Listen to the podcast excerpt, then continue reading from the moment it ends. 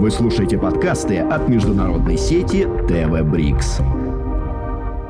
Здравствуйте, Ольга. Здравствуйте, Александра. Расскажите о вашем профессиональном выборе. Почему вы решили стать переводчиком? Я не решала.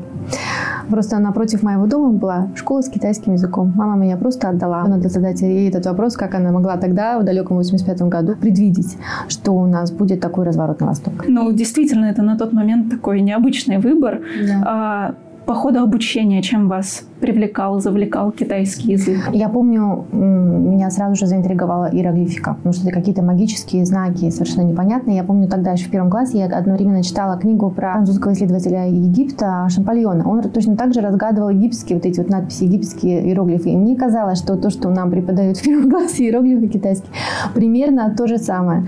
И меня это захватило. Не все же, кто в школе изучает китайский язык, в дальнейшем становятся переводчиками. Как вы продолжили учебу? Сложно ли было вообще запоминать иероглифы, осваивать тоновые и другие особенности произношения? Может, поделитесь какими-то секретами с теми, кто делает первые шаги? В нашем городе один из самых перспективных вузов был это, собственно, ИНЯС. Да? Так получилось, что все совпало. Я и действительно, наверное, предназначена для этого, для изучения и для владения языками. И если вам кто-то скажет, что он владеет китайским языком, ну, это будет неправда, потому что он совершенно безграничен, поэтому я все еще в процессе, я все еще в пути. Расскажите о вашей стажировке в mm. Китае и вообще на ваш взгляд, нужно ли переводчику с китайского в обязательном порядке пройти такое вот mm-hmm. обучение, посвящение в Китае, получить квалификацию или хватит образования в домашнем вузе? Я думаю, что чем раньше вообще тот человек, который начинает изучение китайского языка, поедет в Китай, тем лучше. И чем раньше он соприкоснется с носителем, тем лучше. Я бы это сделала одновременно. Я вот сейчас всем рекомендую, ко мне сейчас тоже часто люди обращаются, спрашивают, как начинать язык. А параллельно должен быть русский преподаватель, который будет объяснять правила, там все такое, да, выводить. И обязательно должен быть носитель, который поставит фонетику. И обязательно должно быть знакомство со страной, потому что она очаровывает, она заколдовывает, и мотивация никакая уже больше не нужна. Достаточно просто регулярно ребенка отправлять в Китай, чтобы хотя бы посмотрел. Все. А, сам будет учить, сам будет просить, и сам будет копаться, обниматься за словарем и так далее. А поразил вас Китай, когда вы туда Конечно. Это было, ну, это было, да, это было очень давно, 94-95 год, это была стажировка на втором курсе. А у меня есть фото на фоне шанхайского Пудуна. Это вот тот самый знаменитый, да, вот этот район центральный э, Шанхая. Китай всегда поражал своей древностью, своей культурой. А она всегда была, никуда не девалась. Поэтому, конечно, это одно из самых глубоких впечатлений э, моей молодости Китай. Вместе с лингвистическим вы также получили экономическое образование. Как оно помогло вам в жизни или, может быть, в работе? У меня был период в жизни, когда я организовала свое индивидуальное предпринимательство, занималась бизнесом, а сейчас в работе это очень помогает, а, потому что мы работаем с бизнесом, правильно? Я перевожу на переговорах между крупными корпорациями, крупными предприятиями. Для того, чтобы понимать вообще, о чем они говорят, надо хотя бы хоть немножко быть на их уровне. Нужно поддерживать себя, свой кругозор, свое мышление, свой, свой бэкграунд на их уровне. Это невозможно. Конечно, я не могу достичь уровня председателя там, совета директоров какой-то крупной корпорации, но стремиться к этому могу. Мое как раз образование очень этому способствует, потому что базу я знаю как там устроены разные финансовые отчеты, основные деятельности предприятия. А какими навыками должен обладать переводчик, помимо знания языка? Знание иностранного языка не самое главное для переводчика. Звучит парадоксально, но вот среди всех вот must-have, чем должен обладать э, переводчик, да, на первом месте стоит знание родного языка. И именно над этим нужно больше работать. Нужно читать литературу русскую вслух. То есть э, развивать свой, свой родной язык. Это первое. Естественно, потом э, иностранный язык. А среди других навыков можно назвать ораторское мастерство. И в этом, наверное, мы с вами схожи. Вообще, вот сейчас я подумала, да, наверное, журналисты и преподаватели – это две профессии, которые близки э, по требованиям к переводческой. Потому что нужно уметь выступать, нужно уметь себя держать на публике, везде, в любой общей ситуации. При этом переводчик должен быть тенью, да, не выделяться, даже одеваться в цвет своего оратора, ни в коем случае не быть ярче, громче, эффектнее и так далее. Китай это тоже, считаю, большой а, навык и э, требующий самодисциплины. Нужно следить за своим артикуляционным аппаратом. То есть мы делаем а, артикуляционную разминку и вокальную разминку. Это, кстати, очень хорошо, мне нравится. Я постоянно уже несколько лет этим занимаюсь, может быть, около пяти лет. И это действительно развивает. И, ну, как спортсмен перед тренировкой, это обязательно, просто обязательно. Вокальная разминка. Я знаю, что многие мои коллеги, и я в том числе, мы занимаемся вокалом профессионально или непрофессионально с учителем или без, но так или иначе мы свои связки э, разминаем а, перед работой. Иначе говорить очень сложно. Человек вообще может говорить без перерыва 4 часа в день без ущерба своему здоровью. Из других э, навыков, из других значит, скиллов можно назвать любознательность. Я не знаю, навык это или нет, или черта характера сохранять в себе ребенка. То есть э, сохранять в себе любознательность и физическую форму. Потому что, опять же, это дыхание, диафрагма. Мы работаем работа требует э, многочасовой концентрации. А особенно, когда мы работаем сейчас в онлайн, то есть это может быть 6 э, больше даже часов, постоянно в наушниках э, идут сложные переговоры, где не отвлечешься. Если другие участники конференции могут отлучаться, они ходят, там меняются, то переводчик постоянно один. Но это достаточно, да, нужно отдыхать каким-то образом. Ну, многие занимаются плаванием, йогой, я знаю. А многие, значит, другие методы, еще другие, более экзотические использую для того, чтобы держать себя в, постоянно в таком бодром состоянии. А еще для нас, для китаистов, очень важен навык – это английский язык. Казалось бы, да, но английский язык настолько глубоко проник и в китайский, и в русский, что от него никуда не денешься. Поэтому час, все чаще и чаще случаются ситуации, когда оратор внезапно переходит на английский, вставляет какие-то целые фразы или отдельные слова, и, не зная английского, ну, сложно их перевести. Поэтому это просто обязательное условие для китаистов. Вы работаете переводчиком уже больше 25 лет, mm-hmm. в синхронном переводе больше четырех, насколько я знаю.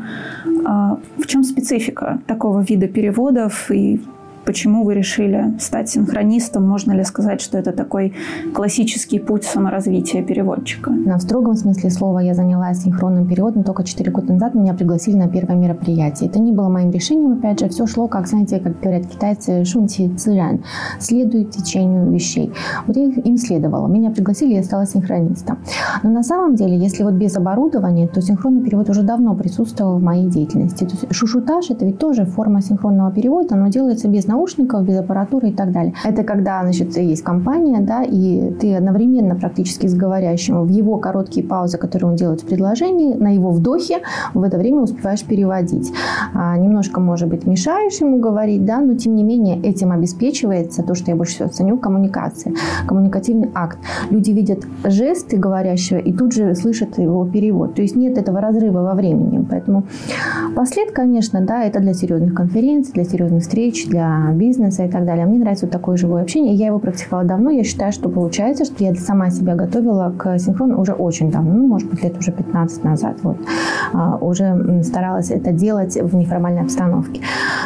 А является ли это традиционным путем? Нет, наверное, нет. Многие ведь остаются в последние и не занимаются синхроном. Да и не нужно такое огромное количество синхронистов, потому что ну, мероприятия синхроном не каждый день происходят. И не каждый, наверное, готов себя бросать в такой зону дискомфорта, в такую жесткую зону дискомфорта. Ну и хорошо, каждый должен заниматься а, своим делом. А, синхрон, да, требует определенного склада психики, и многие просто пробуют и потом отказываются от этого. Для меня, кстати, и мои коллеги в этом согласятся, последовательный перевод сложнее синхронного. А почему? А там больше нагрузка на когнитивную способность, на аналитику и на память. В синхроне ты просто плывешь и следуешь за э, спикером. Конечно же, мы осознаем, пропускаем через мозг. Это совершенно точно, да, прогнозируем и все такое. Но э, глубокого анализа не успеваешь просто сделать. А при последствии э, у тебя есть время структурировать, проанализировать, э, перевести все точно, не безо всяких упущений и так далее. И э, это публичное выступление, да, при последствии. Ты же потом являешься как бы лицом автора. А, спикера самого. Это сложнее. Это требует еще и дисциплины и ораторских навыков, так скажем. Ну, синхронные переводчики чаще всего ассоциируются с какими-то такими да, большими международными конференциями. Mm-hmm. А, насколько вам интересно, как профессионалу, работать на них и вот какова специфика таких мероприятий? Ну, с точки зрения переводчика, эти мероприятия, конечно, интересны. Ну, масштаб, люди, а, новые веяния, там всегда что-то новенькое говорят. С информативной точки зрения это, конечно, интересно чувствовать себя причастным к таким мероприятиям. Специфика, конечно, есть. Своя, допустим, вот на последнем ВЭФе, на Восточном экономическом форуме, была сессия, посвященная психологии человекоцентричности, и там среди спикеров был мой любимый психолог, а по учебникам которого я училась в ВУЗе. И мне было так вообще очень приятно переводить его, что после сессии я подошла к нему, взяла его автограф, я с ним сфотографировалась. Это академик Осмолов. И вот он пользуется большой популярностью. Конечно, с этой точки зрения очень интересное мероприятие. Ты видишь людей, ты видишь, можешь даже с ними пообщаться, а с такими людьми, с которыми, ну, может, никогда в жизни бы и не встретился, если бы не твоя профессия. С точки зрения подготовки, конечно, эти мероприятия требуют э, широкого кругозора, потому что материалы на них чаще всего не предоставляются. То есть там полная импровизация. И поэтому человек, ну, переводчики обычно на такие формы попадают э, с богатым бэкграундом и с, хорошим, с хорошей культурной подготовкой. А как вы вот восполняете такие вот моменты? Мы готовимся. Значит, каждый день переводчика должен начаться сначала с дыхательной разминки, а потом артикуляционная, потом вокальная, а потом шедуинг. Просто включаете любой эпизод на родном языке. Да? Я выбираю себе активного оратора, который мне нравится, манера говорить, которая мне близка, с высоким темпом. Если темп недостаточный, я ставлю скорость на полтора. И я повторяю. То есть я повторяю полностью все слова, всю речь, расставляю те же логические ударения, смысловые ударения, интонацию. Я даже могу жестикулировать, как этот оратор, становлюсь его тень. Я делаю шедуинг. То же самое я делаю потом на китайском. Я разгоняюсь так, разминаю одновременно артикуляционный свой аппарат, я овладеваю темой, потому что я выбираю ролики, те, которые мне нужны для подготовки. Вот у меня, допустим, будет искусственный интеллект, я включаю себе, допустим, аудиокнигу на китайском по искусственному интеллекту и ее просто повторяю. И так я овладеваю темой одновременно, лексикой и разминаюсь. А потом, если синхрон, то еще немножко включить и посинхронить для себя. Вот, э, вот такой вот э, утро, утро переводчика. То есть есть определенный тип ораторов, которого приятнее всего переводить, ну или проще всего, возможно, ну, переводить? Ну, проще-то, конечно, переводить те, которые говорят со смыслами, с расстановкой, да, это просто кайф. Если они еще делают паузы в осмысленных участках, после осмысленного какого-то отрезка, да, и он там ставит паузу смысловая, очень удобно. Вообще просто кайф, конечно. Если еще это делается все артистично, то можно то же самое делать. Но таких мало. А чаще всего, особенно китайские ораторы, из-за их безумного жизненного ритма, они стараются очень быстро говорить. Плюс к тому китайский язык сам по себе очень емкий, емче русского в два раза. То есть в один и тот же промежуток времени они умещают в два раза больше информации. То есть переводя китайский, нужно уже автоматически говорить быстрее, либо как-то компрессировать. Мы стараемся все-таки разнообразить, модулировать голосом, ставить куда-то логические ударения и так далее. Последние выступления всегда а, на конференции, как всегда, они у них жесткий график временной, и на последнее выступление остается очень мало времени. И вот последний оратор – это самый страшный. И мы, вот, мы же по очереди переводим, да, мы чередуемся, и мы всегда видим, кому достанется последний оратор. Это самая сложная часть во всей конференции, потому что он точно будет торопиться. Его трудно будет отследить, предугадать. Ну, к этому всему можно привыкнуть, да. Как вы уже заметили, профессия достаточно широкая, и в ней немало сложностей. Вот с какими трудностями вам приходилось сталкиваться? Знаете, у нас, э, я бы подразделила все сложности, с которыми переводчик сталкивается, на три категории. Во-первых, это физиологические, психологические, когнитивные. Физиологические – это просто иногда бывает тяжело физически, особенно синхрон. Ну, там просто нужно дисциплинировать себя, держать в этой, в этой форме и разгоняться. Ну, это наш термин. Перед мероприятием нужно разогнать психику, чтобы выйти на вот этот уровень. А этого все можно добиться, а, это тренируется, а потом просто из этого этого состояния надо потихонечку выходить. Это первое, тоже сложно, потому что с этим не каждый может э, справиться. А психологическая сложность, это и в последовательном переводе тоже а, присутствует. То, что нужно свою личность, как я иногда говорю, как платочек или как салфетку, свернуть аккуратненько и убрать в карман. О себе забыть. То есть ты просто медиум между двумя людьми, тебя здесь нет. Нельзя приносить ни личные отношения, никакой, ни интонации, ни лексически, никак вообще.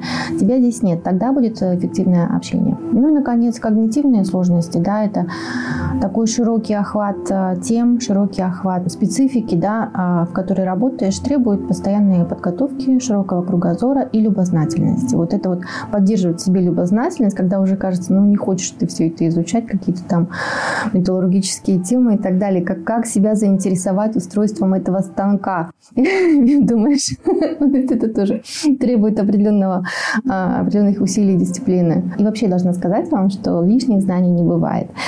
А я вот сейчас постоянно своим детям говорю, вы знаете, вчера на переговорах мне довелось переводить химические элементы, химические соединения или физические термины, там напряжение, сила, сопротивление.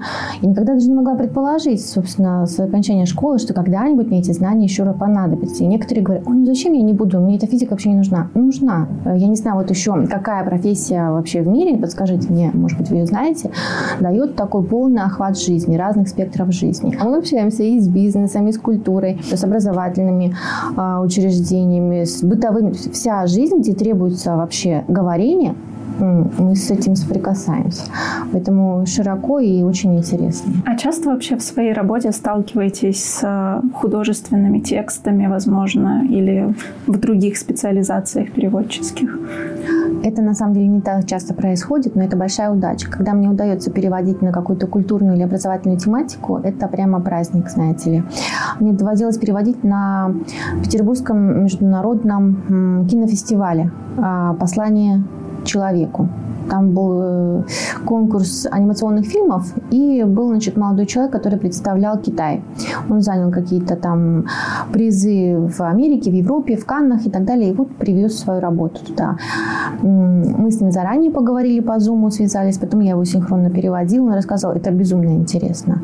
Потом художественный перевод. Э, мне давали несколько произведений китайских авторов, они тоже со своей спецификой, потому что в каждом из них, ну, практически в каждом из них должна быть цитата из современных политических деятелей. А, все должно быть подчинено общей концепции какой-то, да, но в то же время а, это все равно художественное произведение, и там интересный сюжет, а, интересная лексика, и подбирать выражение эквивалента на русском – это удовольствие. В письменном переводе ты имеешь время, ты можешь жонглировать, ты можешь подбирать, оттачивать. Это большой труд недооцененный, а, по-моему. Ну и да, вообще в области культуры, конечно, это а, большое удовольствие и большая удача для переводчика а, что-то переводить. К сожалению, общения в этом, в этом плане не так много. Вот вы сказали, что созванивались с человеком да. заранее. Да. А, насколько вообще важно переводчику заранее ознакомиться со спикером? У всех же разные манеры, и в китайском есть разные диалекты. А, вот насколько важно так вот, услышать mm-hmm. человека. Да, вот вы сейчас задали лингвистический вопрос, я их не касалась, но раз уж вы спросили, да, это действительно одна из больших сложностей в нашей профессии, потому что Китай, он большой. Под перевод они говорят на общепринятом, на официальном китайском языке, который называется путунхуа или в западной традиции мандарин. Мандаринский язык, да. Ну, на этом Путунхуа ведется как образование, так и телерадиовещание. Поэтому в той или иной степени все говорят на нем с теми или иными искажениями. А, но есть нюансы, конечно, иногда кое-что значит, сложно понять. А, при последнем можно переспросить. А так вообще, конечно, мы пытаемся угадывать, много чего прогнозируем и привыкаем. Ухо привыкает, потому что в каждом диалекте есть свои паттерны, которым они следуют, заменяют один звук на другой, к этому нужно привыкнуть, и потом все пойдет хорошо. Когда в первые разы с этим сталкивались, наверное, было страшно. Да. Один раз меня, да, пригласили на переговоры, там, значит, был человек, которого я вообще не поняла. И хорошо, что с ним была его супруга. Как выяснилось, он ее всегда брал на переговоры с целью того, чтобы она переводила с его языка на общепринятый китайский язык. Вот так вот мы и переводили первый день, а потом я начала его понимать. Знаете, и это похоже было на какой-то транс, переводческий транс. У нас есть такое понятие. Нужно от всего отрешиться, как-то погрузиться в человека, да, и тогда начинаешь каким-то образом на шестом чувстве его понимать. С китайским языком есть другие еще сложности. Я уж раз мы заговорили об этом, я тоже расскажу. Это любовь китайцев к разным аллюзиям, цитатам, к собственной культуре. Они безумно, безумные патриоты все. Они безумно любят свою культуру, язык. Они от него просто балдеют, честно сказать. И поэтому, если вы слушали выступления китайских политиков, ученых и так далее, они всегда кого-нибудь цитируют, цитируют древних. И это считается хорошим тоном. Для переводчика это, конечно, достаточно тяжелые, э, тяжелые испытания. Допустим, потому что китайская история насчитывает ну, письменная история, как минимум 3-5 тысяч лет по разным подсчетам. За это время они накопили гораздо больше разных аллюзий, поговорок, фразеологизмов, чем мы в русском языке. И они очень охотно этим пользуются. Поэтому нужно ориентироваться как-то на месте из этого виньяня, это древний китайский язык, выуживать что-то основное. Да. Опять же, русские спикеры любят цитировать российские советские фильмы. Бывает, любят цитировать Акуджаву, Высоцкого, Виктора Франкла, вот, если говорить о психологии, да, вот из последней сессии. Фактически переводчику нужно еще и как-то перекраивать свой ум, то есть мыслить на две разных страны, наверное, так. Да, мы не переводим слова, мы переводим смыслы. А, то есть нужно сначала понять идею. Вот я как это вижу, знаете, на картинах Сальвадора Дали есть такие много-много кубиков, да, когда у него мир распадается на кубики, потом, значит, они как-то взлетают и формируют другую фигуру. Вот мне также с переводом. Все должна входную информацию, входящий текст на оригинале, сначала понять идею, разбить на составляющие, перегруппировать их, перевести и выдать же смысл, но в другой форме. Вот и все. Вот этот процесс, он, наверное, процесс перевода-то и есть. Я его так себе вижу. И много да, бывает смысловых трансформаций. Иногда мы переводим антонимически. То есть человек сказал одно утвердительное предложение, а мы переводим его отрицательным предложением. Ну, потому что так устроены наши языки. Допустим, порядок слов обратный. Много бывает других трансформация. Но вы правы, да, это совершенно по-другому мыслится. Вообще говоря о переводческой деятельности, очень сложно не затронуть тему технологий, тем более, что переводчики по-разному относятся. Кто-то негативно, кто-то, наоборот, сам использует и вообще положительно. Третьи разрабатывают тоже сами какие-то решения по этой теме. А, вот на ваш взгляд, как развитие технологий влияет на работу переводчика и при этом еще и на учебу студентов-лингвистов сегодня? Я думаю, что прогресс не остановишь. Нужно идти только в ногу с ним, а, обнимать эти технологии, как говорят китайцы. Если не можешь им сопротивляться, обними их. Поэтому я пользуюсь. Если раньше в наше время мы занимались в лингофонных кабинетах, да, то сейчас столько всяких разных средств. Сейчас не изучить язык, просто надо сильно постараться, чтобы этого не сделать. Мне очень нравятся технологии. Я их применяю и на своем тренинге, и в работе. Я не боюсь конкуренции с искусственным интеллектом, потому что я вот убеждена, что мы не проиграем в этой битве живые переводчики. Хотя есть уже сейчас, конечно же, много автопереводчиков и так далее, но они все письменные и становится все лучше и лучше. Да, пожалуйста, пусть переводит. Я говорю об устном. Я же устный переводчик, синхронист. Вот здесь, как мне кажется, у нас есть еще некоторое время, и совсем переводческая профессия исчезнуть не может. Нам уже давно это пророчат, знаете ли, с начала 20 века все грозятся, что мы, как машинистки, уйдем в небытие. А мы вот все не уходим и не уходим в небытие. А наоборот, профессия растет и развивается. В чем переводчики выигрывают перед искусственным интеллектом? Вот вы говорите, что полностью не заменят. Когда люди начнут говорить как по писанному, грамматически верными предложениями, то тогда да, но такого никогда не наступит, правильно? Люди эмоциональны, говорят неправильными, грамматически неверными конструкциями, используют много аллюзий, сравнений, а, цитат, сарказма, иронии. То, что искусственный интеллект не чувствует. Вот в этом наш плюс и живых переводчиков, и наш, наше преимущество перед ним. Пока он этого еще не умеет, потому что сам не умеет чувствовать искусственный интеллект. И с чувством юмора у него не очень. Тоже, да, не чувствует оттенков. Поэтому я думаю, что мы просто уйдем какую-то нишу займем. Может быть, какой-то художественный, может быть, неформальное общение. То есть, да, наоборот, даже более интересные сферы он нам оставит, искусственный интеллект. Подводя итог такое нашего интервью, mm-hmm. хочется заметить даже, что переводческая индустрия бурно достаточно развивается. И вот, на ваш взгляд, какой она будет ну, например, лет через 10, или если 10 это много, то лет через 5. И какую роль вы во всем этом будете играть? Я всегда оптимистично настроена, это раз. А, я думаю, что интерес э, и к языкам, и к переводческой деятельности сохранится у людей. Я пропагандирую профессию переводчика в своих аккаунтах, постоянно об этом рассказываю. А, я организовала тренинги переводчика, ну и вот стараюсь как бы выступать наставником. Делюсь начинающими переводчиками всем тем, что знаю и умею. Это тоже доставляет определенную радость. А, я считаю, что это должны делать мои коллеги, которые достигли определенного уровня. Вообще целью своей работы, я считаю, это достижение э, коммуникации между людьми разных народов, разных культур, цивилизаций, когда они чувствуют, что понимают друг друга, это очень большой кайф. Когда ты видишь, что люди общаются на глубинном уровне, и тебя не замечают. Это просто инструмент, и у них создается впечатление, что они общаются напрямую. Это очень классно. То есть это самое большое удовлетворение. То есть вовсе не какие-то там форумы, там гонорары. Нет. Мне больше всего доставляет а, удовлетворение видеть, когда люди друг друга понимают. Спасибо вам большое. Спасибо вам, Александра. Вы слушаете подкасты от международной сети ТВ Брикс.